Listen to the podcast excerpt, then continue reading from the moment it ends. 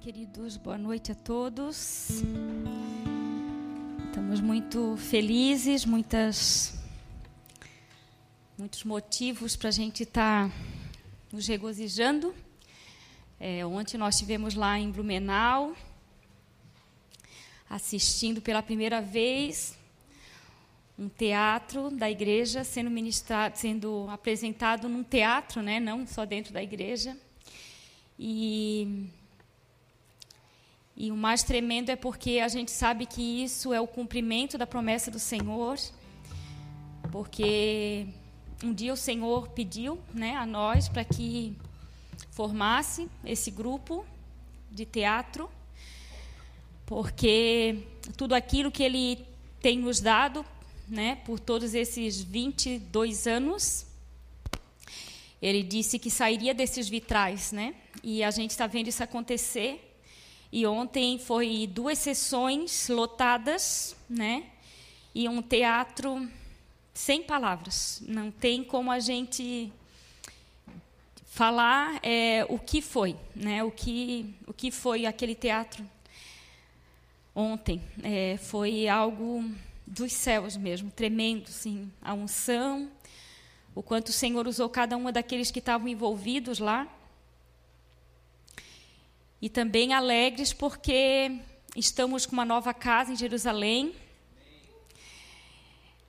Linda, mas como diz a própria, o próprio Senhor, né, a glória da segunda casa, nesse caso a terceira, ela está sendo maior do que da segunda, como foi maior do que da primeira. E a gente conhece, sabe onde é que, né, onde ficava, fica em frente à nossa antiga, à nossa antiga sede lá, nossa, né, nossa casinha lá e muito melhor, assim, muito mais arejada, é, com sacadinha para a gente tomar cafezinho na sacada. Então, é, é um regozijo, muita alegria para a gente de ver também o cumprimento do Senhor, porque quando a gente saiu da primeira casa para a segunda, o Senhor já tinha dado uma, uma palavra para a gente, né? De que o tempo naquela casa ali ia ser mais curto e que logo nós teríamos a terceira, né? Mas que também nos chama a atenção porque é a terceira. O Senhor não falou que teria a quarta nem a quinta, mas o que na palavra deu muito a entender quando o Senhor nos deu essa palavra é que haveria a terceira e última, né? Então, realmente cada vez mais a gente tem visto realmente assim a palavra do Senhor se cumprindo, né? Os tempos que o Senhor é, há muitos anos tem dito para a gente, né? Que a gente viveria que a gente, e a gente já está começando a viver isso, né, essas coisas. E talvez você esteja olhando para mim e dizendo assim, pastora, tu tá tão... eu realmente eu estou bastante quebrantada é, nesses últimos tempos. E se eu chorar aqui, vocês me perdoem, porque eu estou bem, eu estou realmente assim muito quebrantada na presença do Senhor. E quando eu começo às vezes a falar de alguma coisa, eu acabo não conseguindo me conter. é, porque tem é, realmente assim queimado no meu coração um anseio por mais do Senhor, sabe? Mas não um anseio mais do Senhor para mim somente, mas para a igreja, né? De ver a igreja realmente vivendo assim toda a porção que o Senhor tem para nós, sabe? De a gente assim mergulhar fundo, né? De ir com Ele aonde Ele nos levar. De a gente não se satisfazer, sabe? Mas de cada vez a gente querer mais, querer mais, né? Que a gente não se não, não queira né, um Jesus, um, um, um, cristianismo de religião, mas um cristianismo de estilo de vida. Né? Que, que Jesus seja o nosso estilo de vida que Ele seja tudo para nós, que Ele seja a nossa maior paixão.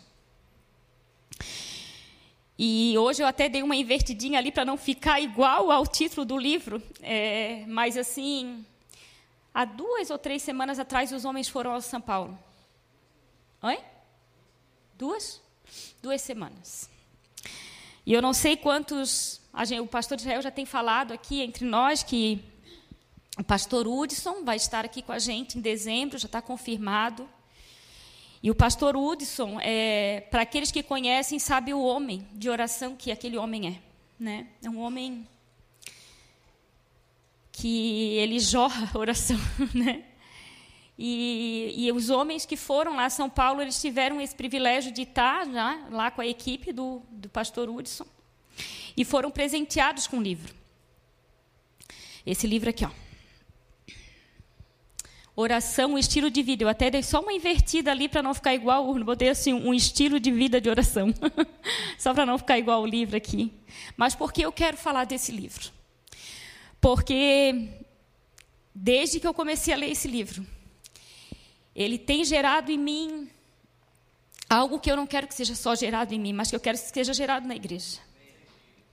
E talvez muito não venham a ter acesso a eles ou não venham a ler então, que pelo menos vocês possam receber um pouco da porção do que esse livro fala.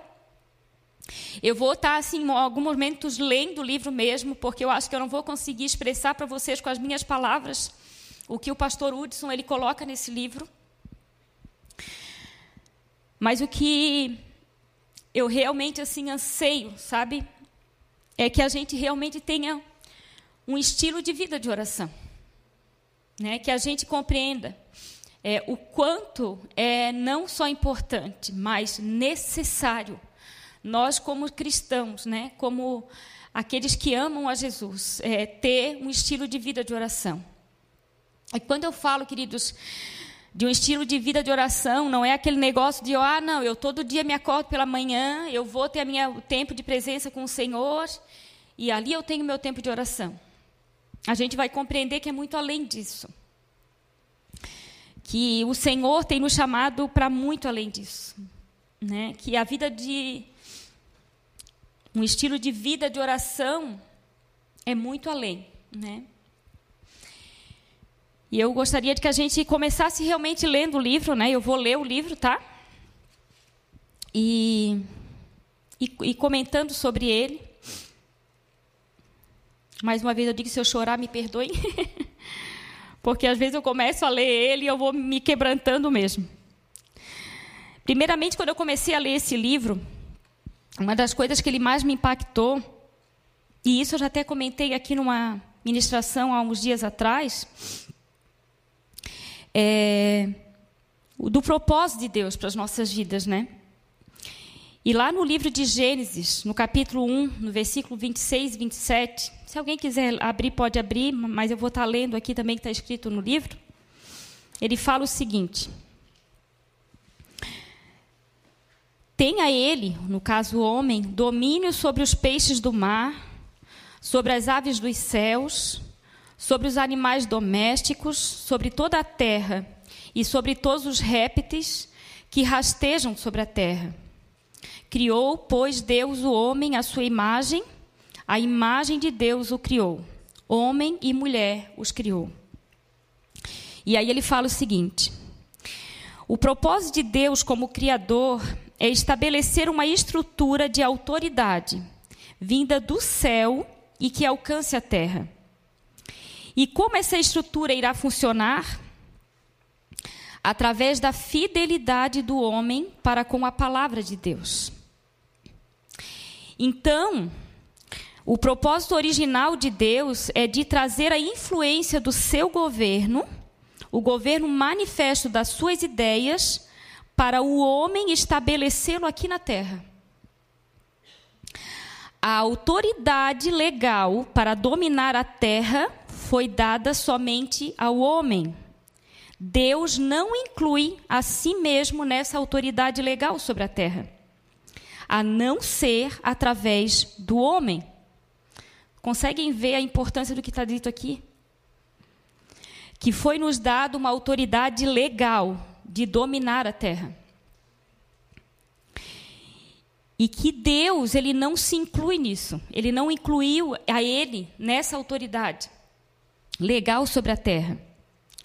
A não ser através do homem, a não ser que nós demos ao Senhor essa autoridade, essa interferência. E aí ele fala: qualquer interferência ou influência do mundo sobrenatural do reino terrestre será legal somente se for através do homem. Deus estabeleceu que o homem teria esse domínio.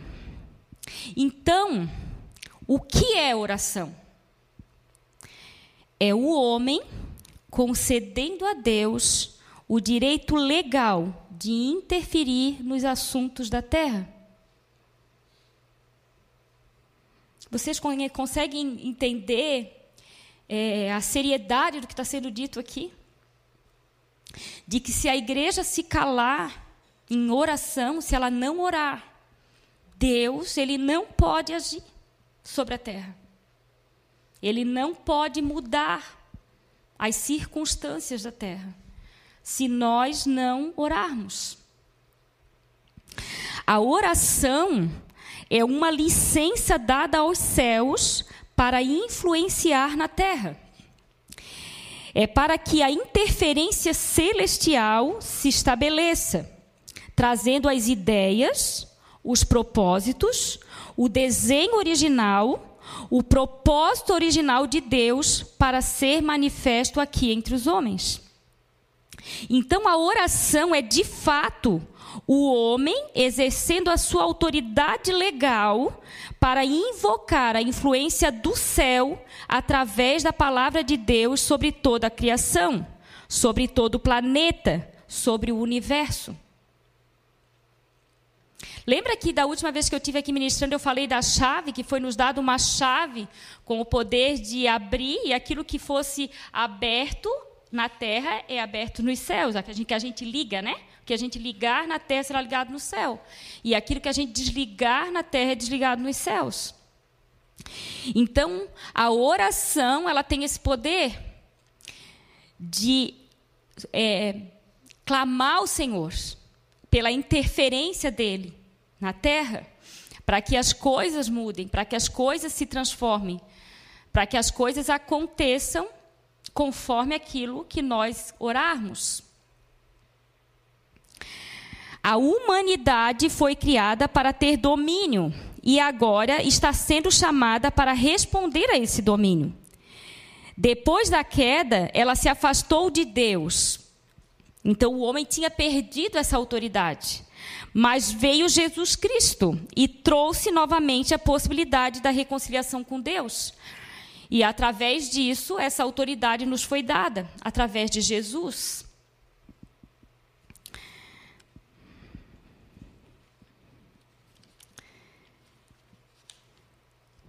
Por isso, nós devemos ter como alvo pessoal buscar pela semelhança de Jesus. Quando buscamos a semelhança de Cristo, estamos de uma maneira continuada empenhados a ser como Ele é. E, e, isso, assim, a gente, às vezes, parece ser tão repetitivo, a gente está falando aqui com relação a sermos igual a Jesus, a buscarmos a semelhança de Jesus. Ai, mas isso já é tanto falado, a gente já ouve isso tantas vezes. Mas por que isso?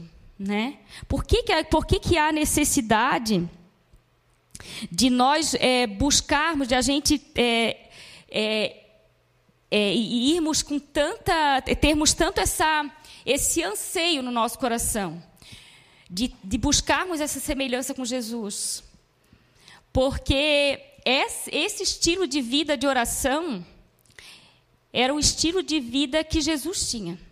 Jesus tinha um estilo de vida de oração. E só com ele é que a gente vai aprender e vai conseguir alcançar, né? Essa mesma, essa mesma, esse mesma forma, esse mesmo estilo de vida como Jesus tinha. Se nós não nos tornarmos, é, não buscarmos essa semelhança com Ele, é, isso é, isso se torna impossível. A gente não consegue chegar a, a esse patamar de, de, como estilo de vida, né? É necessário que a gente busque o estilo de vida de oração de Jesus. E aqui a gente começa realmente assim é, olhar para nós mesmos, né? E, E o interessante, na verdade, o que nós, né, como filhos de Deus, deveríamos realmente assim olharmos e até nos avaliarmos a cada dia é verdadeiramente olhar para nós e, e, e ver e nos questionarmos. Ao olhar para mim, as pessoas têm visto Jesus? A minha vida tem sido uma vida onde as pessoas possam ver Jesus em mim? Como eu tenho vivido? Eu tenho vivido uma vida onde de religiosa mesmo, onde Jesus é apenas a minha religião e não o meu estilo de vida? O como tem sido os meus dias da semana? Eu tenho é, estado na presença de Jesus só aos domingos, quando eu venho aqui cultuá-lo? E como é que é o restante da semana? Como é que tem sido o seu dia? Como é que tem sido a sua vida? E aí a gente vai ver esse estilo de vida de oração e adoração de Jesus. Ele fala assim: Jesus teve êxito em seu ministério, em sua vida, porque ele adotou o estilo de vida de oração. E é interessante que os discípulos observaram o que Jesus fazia. E a única coisa que eles pediram para Jesus, para que Jesus os ensinasse foi, como está escrito lá em Lucas 11:1, que ele ensinassem eles a orar. É interessante porque muitos de nós oramos pedindo ao Senhor dons, ministérios, né? A gente é, é, até olhando, né, tudo que aqueles discípulos viram, é, eles não pediram a Jesus, nos ensina a curar, nos ensina a fazer o cego ver. Não, ele pediu, Jesus, nos ensina a orar. Como, como é que a gente ora? Por quê? Porque se eles pediram isso, é porque eles viam Jesus fazer muito isso, né? Eles não pediram é, por motivo nenhum, não. Eles viam que Jesus orava. E os discípulos com certeza perceberam que esse estilo de vida de oração é o que movia muito do que acontecia na vida de Jesus, naquilo que acontecia através de Jesus. Aí ele fala assim, né? Eles podiam ter pedido para aprenderem a multiplicar pães, alimentar multidões, acalmar tempestades, expulsar demônios, ressuscitarem mortos, andarem sobre as águas. Jesus manifestou todos aqueles cetros de autoridade que possuía. Mas por que pediram para que ele os ensinasse a orar? Porque de fato eles viam Jesus orar mais do que fazer qualquer outra coisa. Isso foi o impacto na vida deles, a comunhão que Jesus tinha com o Pai. Os discípulos estavam ali, descansando, dormindo, e Jesus estava onde? Jesus estava orando, num lugar solitário. Ele colocava a vida dele, a sua agenda diante do Pai. Ele desenvolveu uma dependência do Pai. E como filho dependente, precisava se comunicar, não dizendo, agora, prestem bem atenção aqui, não dizendo o que ele queria fazer, mas recebendo de Deus o que estava no propósito para aquele tempo e como alcançar as pessoas, a qual lugar ir, enfim, qual era a agenda do céu. O filho seguia a agenda do céu. O encontro com o cego, o encontro com os leprosos, os encontros com as multidões oprimidas e doenças, tudo isso foi alvo de oração antes das ações de Jesus. Essa é uma chave de ouro para cada um de nós. Jesus, antes de qualquer coisa, o que ele fazia era se afastar e orar, né? E ter um tempo de oração. E o que eu achei interessante aqui é quando ele diz: Mas ele não ia lá e colocava, ó oh, Senhor, hoje eu quero ir lá em Samaria e vou, quero salvar uma samaritana lá. Ah, tem uns cegos lá que estão precisando. Não. Ele ia, ele orava e perguntava ao Senhor: Pai, qual é a agenda para hoje? O que, que eu tenho para fazer para hoje? Aonde, aonde, Senhor, tu queres que eu vá? O que, que tu queres que eu faça? Onde é que é para eu ir? E a nossa oração, ela é muito mais baseada naquilo que nós queremos. Vocês concordam com isso?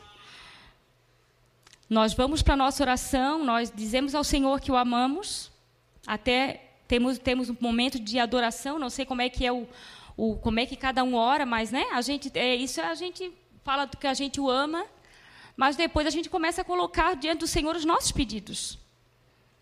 Ah, Senhor, é meu filho, ah, Senhor, o meu trabalho, ah, Senhor, a minha casa, ah, Senhor, essa situação, essa circunstância. Mas Jesus, ele não fazia isso. Jesus ia diante da presença do Senhor, o adorava e perguntava: Pai, qual é a agenda para hoje? O que, é que nós temos para hoje? Qual é a tua vontade, Senhor? O que, é que o Senhor quer para a minha vida? Esse eu creio que é o estilo de oração que o Senhor tem esperado de nós como filhos de Deus. Os discípulos viam o poder da oração. Tiveram a experiência de observar que a vida de oração trouxe para Jesus a demonstração da vontade do Pai. O poder do Pai revelado a cada dia, a cada manhã.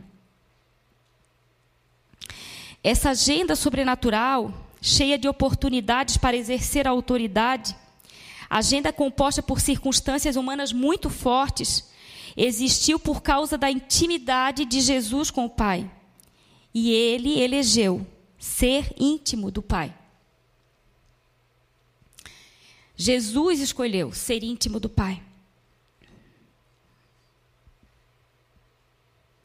Em vez de dar lugar ao humanismo que nos pressiona, que nos oprime, somos chamados a deixar essa pressão e nos voltarmos a estar com o Senhor, a ouvir Sua voz, a termos um cotidiano de oração.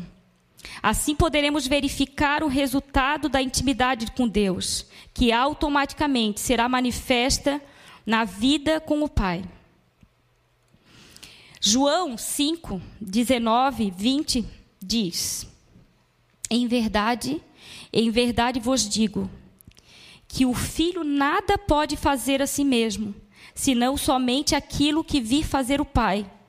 Porque tudo o que este fazer, o filho também semelhante o faz. Porque o pai ama o filho e lhe mostra tudo o que faz, e maiores obras do que esta lhe mostrará, para que vos maravilheis. O clima dos encontros da comunhão do pai com o filho era o de mostrar que ele estava fazendo. Não era Jesus que estava fazendo, era o Pai fazendo e ele sendo instrumento apenas na mão de Deus. Através da oração, essa humildade cresce dentro de nós. Adquirimos a consciência de que todas as habilidades e mesmo o poder e autoridade vêm dele, do Senhor e de que Ele é que está crescendo em nós e nós estamos diminuindo. Deus mostrou a Jesus como filho os seus pensamentos. Ele estava dando a sua essência, das suas ideias, da sua visão de realidade, da sua visão do homem, da sua visão da história. E aí Jesus lá em Ali em João, como a gente diz, ele diz: Eu faço o que mentalmente percebo o meu pai fazendo, o que eu vejo o meu pai pensando. Ele estava compreendendo que o pai estava pensando para cada situação, cada um homem executando a ideia de um homem do céu, um homem perfeito do céu, vivendo na terra entre os imperfeitos. E é tremendo porque quando a gente vê o que ele está falando aqui, é preciso que a gente entenda que Jesus era homem, que Jesus não era Deus. Ele, ele abriu mão da sua divindade quando ele veio à terra. Então, verdadeiramente, ele orava, o Senhor estabelecia para ele o que ele deveria fazer e o Senhor fazia através dele. Não era Jesus fazendo. Por, por isso que Jesus sempre dizia: a tua fé te salvou. A, tu, crês, a tua fé te curou. Não nele, mas no Senhor. Porque era Deus que fazia. Jesus era apenas um instrumento na mão de Deus, né? A vida de oração pode nos levar a uma intimidade tão grande com o Pai que no dia a dia você automaticamente manifestará as, as obras e os pensamentos dele. Largue completamente a sua vida superficial e decida se dedicar mais. Decida a se dedicar às Escrituras. Decida a se dedicar ao relacionamento com o Pai. Desenvolva um relacionamento com Deus que dê a você uma confiança da palavra dele. Assim você se entregará plenamente a ele. E você desenvolverá um relacionamento sem reservas. O relacionamento superficial, com reservas, sem confiança total, enfraquece sua vida com ele. É um relacionamento que acaba distanciando você de Deus. E automaticamente o que ele havia pensado sobre você e sua vida. Desenvolva intimidade. Pague o preço pelas coisas corretas. Esse é o preço que você deve pagar. Outro ponto a ser observado é que a oração não aconteça automaticamente. A vida de Jesus, ele retirou-se para o monte para orar. Diz o texto várias vezes, como em Mateus: Naqueles dias, retirou-se para o monte a fim de orar e passou a noite orando a Deus. Os discípulos estavam vendo que a agenda de Deus para Jesus era intensa. E ele precisava de uma ação contínua. Ele tinha de ir atrás. Ele precisava forçar o tempo. Levantar-se de madrugada, significando que ele estava puxando o tempo para se encaixar no que era prioritário. Trabalhe com o seu tempo. Mexa com o seu tempo nesse sentido, de chamar o tempo para aquilo que é prioritário, dando mais valor e mais espaço do que para aquilo que é urgente. Veja o que é urgente. Às vezes, as urgências roubam o que é importante roubam o que é prioritário. Reveja sua agenda, reveja seus valores, porque são esses conjuntos de crenças que estão definindo a sua qualidade de vida. A sua qualidade de vida com Deus pode ser muito mais intensa. E eu queria falar um pouco sobre o que ele falou aqui. Reveja né? Eu eu estou trazendo isso para a igreja porque, como eu falei para vocês, esse livro ele tem me impactado muito nesse sentido, sabe? A minha vida pode ser muito mais intensa em Deus. E eu não quero isso só para mim, eu quero isso para a igreja. Eu anseio isso para cada um de vocês. Eu sei que a gente pode ter uma vida na presença do Senhor mediana, vivendo o nosso dia a dia cada dia. Só que quando ele fala aqui que muitas vezes a gente tem colocado a urgência, ao invés daquilo que realmente é prioritário, eu vejo, queridos, que. Me, desculpe se eu estiver julgando, mas eu vejo que a gente tem feito muito isso das nossas vidas. Nós temos realmente vivido nas, na urgência das nossas vidas, sabe? E não vendo aquilo que é prioritário. O que, que significa prioritário? Aquilo que é prioritário para Deus, porque a agenda não é nossa, a agenda é dele. E até onde nós temos conhecido o Senhor de fato? Sabe? Até onde a gente realmente conhece o Senhor de fato? Até onde nós vamos? Até onde nós suportamos? Até onde a gente vai conseguir suportar, né? Eu comecei aqui essa palavra falando de bênçãos, né? Do nosso teatro Tempestade. Eu creio que ainda terá muitos teatros. Só lá no, na primeira sessão teve três convites. A gente já teve três convites para apresentar a peça em outros lugares, de pastores, de pessoas que estavam lá e que já, e a igreja já foi convidada. Então isso quer dizer que a gente não vai parar mais. Eu falei aqui de uma sede que agora a gente tem ainda melhor lá em Jerusalém. Mas ao mesmo tempo que isso são excelentes notícias, também são notícias que nos alertam de que os tempos estão chegando. Porque a gente, além de a gente saber que a gente ia ter uma terceira casa, a gente também tem uma palavra que vai ser o momento em que Jerusalém vai fechar, que aquela cidade vai ser destruída. E ela vai ser destruída porque a gente sabe que os tempos, como o Senhor já disse para a gente muito, os tempos difíceis virão. E a minha maior preocupação é se nós teremos, teremos, estaremos prontos para esses dias. E de uma coisa eu tenho certeza: que se a gente não tiver uma vida com esse estilo de oração, onde as coisas do Senhor sejam prioridades para nós, onde realmente a vida dele seja a coisa mais importante para nós, onde a, o nosso estilo de vida é Cristo, nós não aguentaremos as coisas que virão. A gente já tem visto tantos desistirem da fé por poucas coisas, por coisas tão pequenas. É tão fácil a gente desanimar com coisas tão pequenas, com coisas tão fáceis para o Senhor. Mas nós sabemos que nós teremos que passar por essas coisas. O Senhor não vai tirar a gente do meio do fogo. Não, é necessário. Ontem, Lá no Teatro da, da Tempestade, a última cena, porque esse teatro já passou, né? A última cena é quando a personagem principal ela enfrenta a última tempestade, né? O vento mais forte, que é quando ela está no meio da tempestade, no meio do mar, e, a, e, e, e se afogando. E a primeira coisa que ela faz é o quê? Senhor, acalma, acalma o mar, acalma a tempestade, Senhor. E essa é com certeza a primeira oração que a gente faz quando a gente passa por uma tempestade. Senhor, cura, Senhor, livra-me disso, Senhor. É a primeira coisa que a gente faz. É pedir que o Senhor acabe com aquele momento difícil que a gente está passando. E era isso que ela clamava. Acalma a tempestade, Senhor. Porque ela já, porque o, o Senhor já tinha feito isso, né? Então a gente sabe que ele acalma a tempestade.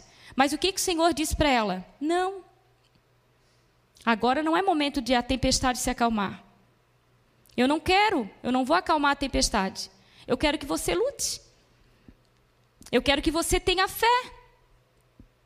Eu quero que você é, creia e anda sobre a mar, entra so, e anda sobre o mar. Passe pela tempestade. Confia que você consegue. E ali, como a própria o teatro diz, foi o maior desafio que ela passou, né? Diz, não, agora você vai passar pelo maior desafio e você vai passar sozinha. Ela não estava junto, ela não tinha ninguém ao redor. E ela disse: "Como? É sozinha". Então, queridos, isso é, é para nós tempestades que virão e onde muitas vezes a nossa tendência a orar vai ser orar o quê? Senhor, cessa. Para, Senhor. Mas o que que Jesus fazia? Ele não ele não pedia para cessar. Ele perguntava ao Pai. Ele perguntava a agenda do Senhor, tá, Senhor, o que, que vai acontecer agora? o que que tu tens para essa situação?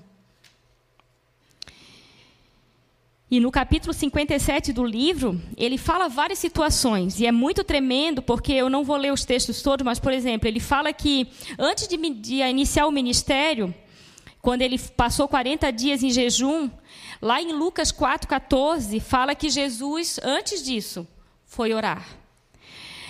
Antes de ele alimentar os cinco, as 5 mil pessoas com a multiplicação dos pães e peixes, em Mateus 14, 13, diz que antes disso, Jesus saiu para orar. Antes do templo, da, é, do templo de cura em Genezaré, onde o povo trazia os doentes para ser curado, antes disso, Jesus subiu sozinho ao monte e orou. Isso está lá em Mateus 14, 22, 23. Antes de escolher os doze discípulos, Jesus subiu a montanha para orar e passou toda a noite orando ao Senhor. Isso está lá em Lucas 6, 12. Antes de iniciar o ministério dele na Galileia, onde ele pregou, expulsou demônios, Jesus orou e orava pela manhã antes do sol nascer todos os dias. Mateus 1, 35. Mas, em Lucas 9, 28, antes de ser crucificado, na entrada para Jerusalém, sabendo que ia ser crucificado,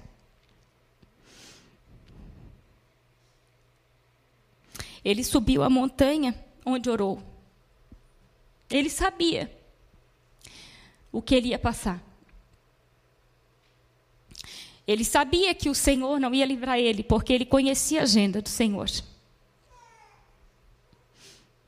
Ele orou. E lembra o que, que ele falou para o Senhor? Pai, se possível, afasta de mim esse cálice. Mas se não for assim, Senhor, amém. Eu vou fazer o que o Senhor me mandar. E antes de ser preso, espancado, escarnecido e crucificado, Jesus foi ao jardim do Getsemane, onde orou. Ele lutou e agonizou em oração. A gente sabe que ele suou sangue. Tremenda foi a situação que ele passou ali. Ele sabia o que ele ia passar. Mas ele orou.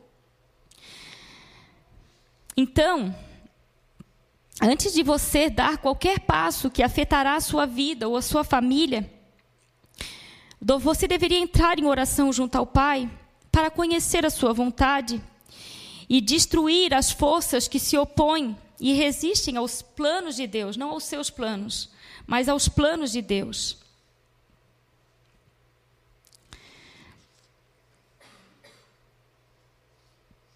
O Senhor tem nos chamado a essa vida de oração, sabe? O Senhor tem nos alertado a isso. E o que mais tem queimado no meu coração nesses últimos tempos é verdadeiramente assim a necessidade o quanto nós precisamos amadurecer no Senhor, sabe? O a, pastora, a partir acho que de terça-feira, ela já vai começar a ministrar as palavras que foi recebida lá no jardim. E foi muito tremendo, porque ela estava falando para a gente que o Senhor falou por 21 dias. Foi dando uma mesma visão com, é, seguida e dando palavras. E hoje a gente sabe que a gente está no novo patamar, que é o vale da decisão. É o vale da decisão? É, né?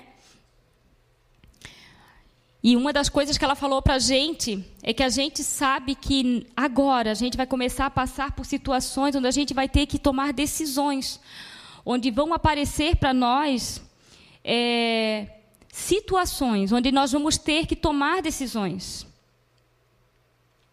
E o Senhor já nos alertou de buscá-lo e de não fazer nada antes que ele dê essa direção, antes que ele mostre Ainda que pareça algo maravilhoso, ainda que pareça ser a melhor coisa, ainda que pareça ser uma bênção de Deus na tua vida, coloca diante do Senhor.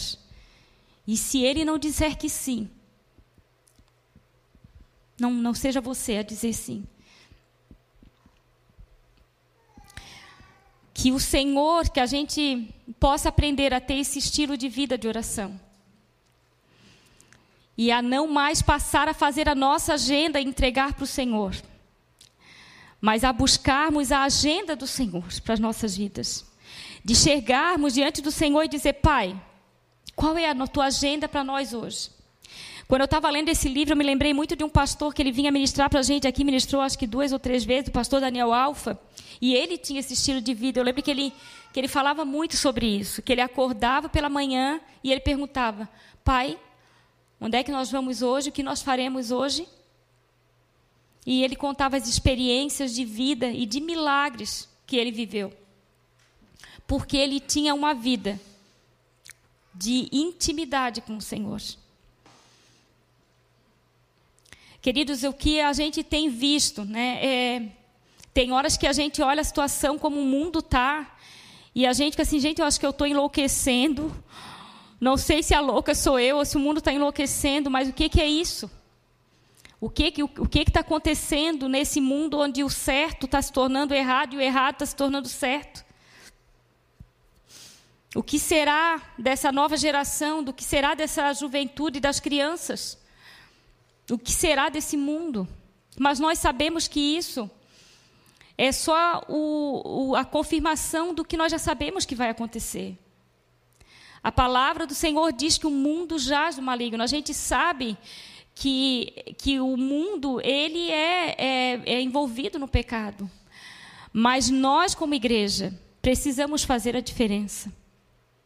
Nós, como igreja, precisamos, antes de mais nada, mudar o nosso estilo de vida pessoal. Olharmos para nós mesmos e vermos o quanto ainda falta de Jesus nas nossas vidas. O quanto ainda falta desse estilo de vida de Cristo em nós. Do quanto ainda nós precisamos ser transformados à imagem e semelhança dele e a esse estilo de vida dele. E a partir daí, nós nos posicionarmos como guerreiros do Senhor nessa terra, como intercessores do Senhor na terra. Nós precisamos clamar ao Senhor, Pai, me ensina a orar. Pai, me ensina a orar. Me ensina, Senhor, a ser uma intercessora. Me ensina a ser uma gigante de oração. Eu preciso aprender a orar, Senhor. Eu preciso aprender a clamar por vidas. Eu preciso, Senhor, a conhecer a, os teus pensamentos. A orar a oração dos céus, não as minhas orações. Não orar para aquilo que, que é do meu interesse, mas buscar os interesses de Deus na terra, de trazer o céu para a terra. E só nós, como igreja, podemos fazer isso. E eu vou dizer, queridos, que a gente tem ouvido tantas coisas no meio da igreja, de tantas igrejas acontecendo, que nos envergonham. Mas a começar por nós, eu não posso ficar deixando com que essas coisas me abatam e me desanimem e façam com que a minha fé se esmoreça. Não. A nossa, os nossos olhos têm que estar no Senhor, não em homens, mas no Senhor. Olhar para Ele e continuar. Que, se for, que seja para ser sozinha, que assim seja, mas que comece por mim. A terra, ela clama por socorro. As pessoas, na verdade, elas estão clamando por socorro. E nós, o que, que nós temos feito? A gente tem orado pela nossa casa, pela nossa família, pelo meu, pelo meu, pelo meu isso, pelo meu aquilo. Mas há uma humanidade por toda a terra clamando, clamando porque está agonizando no meio do pecado. E nós, como igreja, nós precisamos de uma vez por todas. Sair do nosso lugar de comodismo. Sair desse lugar onde tá bom assim. Em time que está ganhando não se mexe, né? Como diz lá. E não se ousar naquilo que o Senhor tem para nós.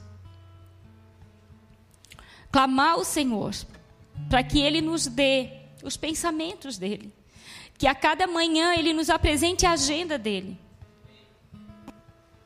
Querido, não dá mais para a gente viver sobre a terra, levando o nome de Jesus, vivendo da mesma forma quando nós éramos antes dele. Ele não nos chamou para isso. Ele nos chamou para sermos representantes dele nessa terra. Ele nos chamou para proclamar o nome dele, o evangelho dele nessa terra. E se você talvez me dizendo assim, ah, mas eu sou tímida, eu não sei falar de Jesus, eu não sei proclamar. Proclame com a tua vida. Proclama com a tua vida. Proclama que as pessoas possam olhar para você. Você não precisa nem abrir a tua boca. Proclama com a tua vida que tu tens um Deus que pode todas as coisas, um Deus que ama e que quer salvar, que quer trazer salvação à terra. Mas como ouvirão se não há quem pregue? Não é o que a palavra fala. Como? Como eles crerão se ninguém se dispõe a ir? Como que o evangelho dele vai ser alcançado se nós não temos feito a nossa parte? E só, somente, somente, vivendo uma vida de intimidade com o Senhor como Jesus fazia. Buscando a vontade do Pai em tudo que ele fazia. Não fazendo para depois perguntar, mas perguntando para fazer. Buscando a vontade do Pai para fazer a vontade do Pai. O Senhor tem nos chamado para isso, querido. Nós temos muitas vezes olhado para as nossas vidas e nos desanimado, nos entristecido, porque muitas vezes as coisas não estão da forma como nós gostaríamos que estivesse. Porque nós esperávamos uma coisa e as coisas não são como nós gostaríamos que fosse. Não há mais tempo para isso. Infelizmente, ou felizmente, não há mais tempo para isso tempo está correndo. A gente estava vindo em agora no carro, a Maria estava falando, gente, esse ano está passando muito rápido, amanhã já é agosto. Isso aí, queridos, amanhã já é agosto. Mais um, mais um ano está tá indo. Mais um ano. O tempo está tá acelerado. E o Senhor conta com a gente, não porque Ele precisa, mas porque Ele nos ama. Porque Ele anseia que nós estejamos com Ele nessa. Ele sozinho pode fazer isso, sim mas Ele escolheu contar conosco. Ele nos deu essa autoridade. Então, que a gente possa compreender isso e que isso queime no nosso coração, sabe? Queime no nosso coração, dizer: Senhor, não quero mais ter uma vida de religiosidade, Senhor. Não quero mais ter uma vida de dia após dia. Eu quero viver o mais do Senhor. Eu quero viver a intensidade do teu reino. Eu quero ir além, Senhor. Eu quero andar sobre as águas. Eu quero andar sobre as águas.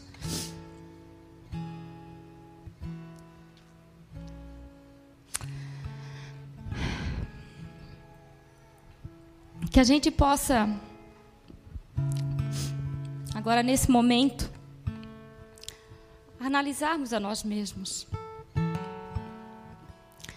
que a gente possa ansiar por viver essa vida, por ver esse estilo, por ver uma, uma vida de oração. Aqueles que quiserem vir aqui à frente, nós vamos ter agora um momento de adoração ao Senhor. Que você possa derramar agora na presença do Senhor e ter um momento seu e dele. Um momento onde você possa abrir o seu coração, onde você possa entrar na presença do Senhor e onde você possa dizer para Ele: Senhor, não mais eu, mas a tua vontade, Senhor, ser estabelecida na minha vida. Senhor, eu quero conhecer a agenda dos céus. Eu quero colaborar com a tua agenda, Senhor. Eu quero ser instrumento nas tuas mãos. Eu quero ser um agente dos céus na terra. Em nome de Jesus. Em nome de Jesus. Oh Senhor. Oh Deus. Oh papai. Que a gente possa viver, Senhor.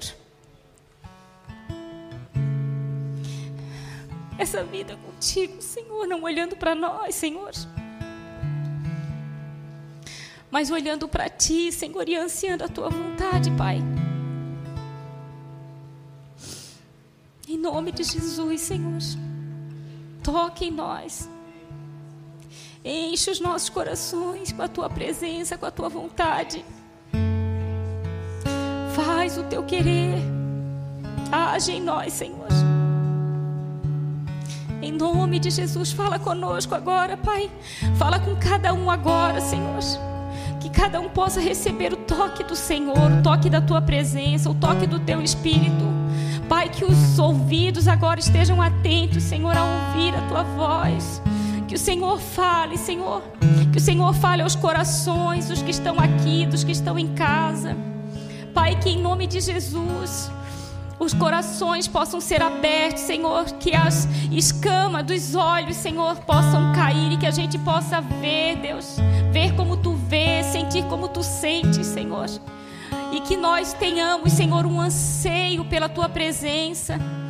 Que orar, que estar diante do Senhor não seja apenas um cumprimento de protocolo, mas que haja em nós um anseio, Senhor, um anseio de estar na tua presença, de ouvir a tua voz, um anseio de sentir o Senhor, de ser tocado por ti, ó Pai, em nome de Jesus. Toca, Pai, toca, Senhor, em nome de Jesus. Amém, Senhor. Música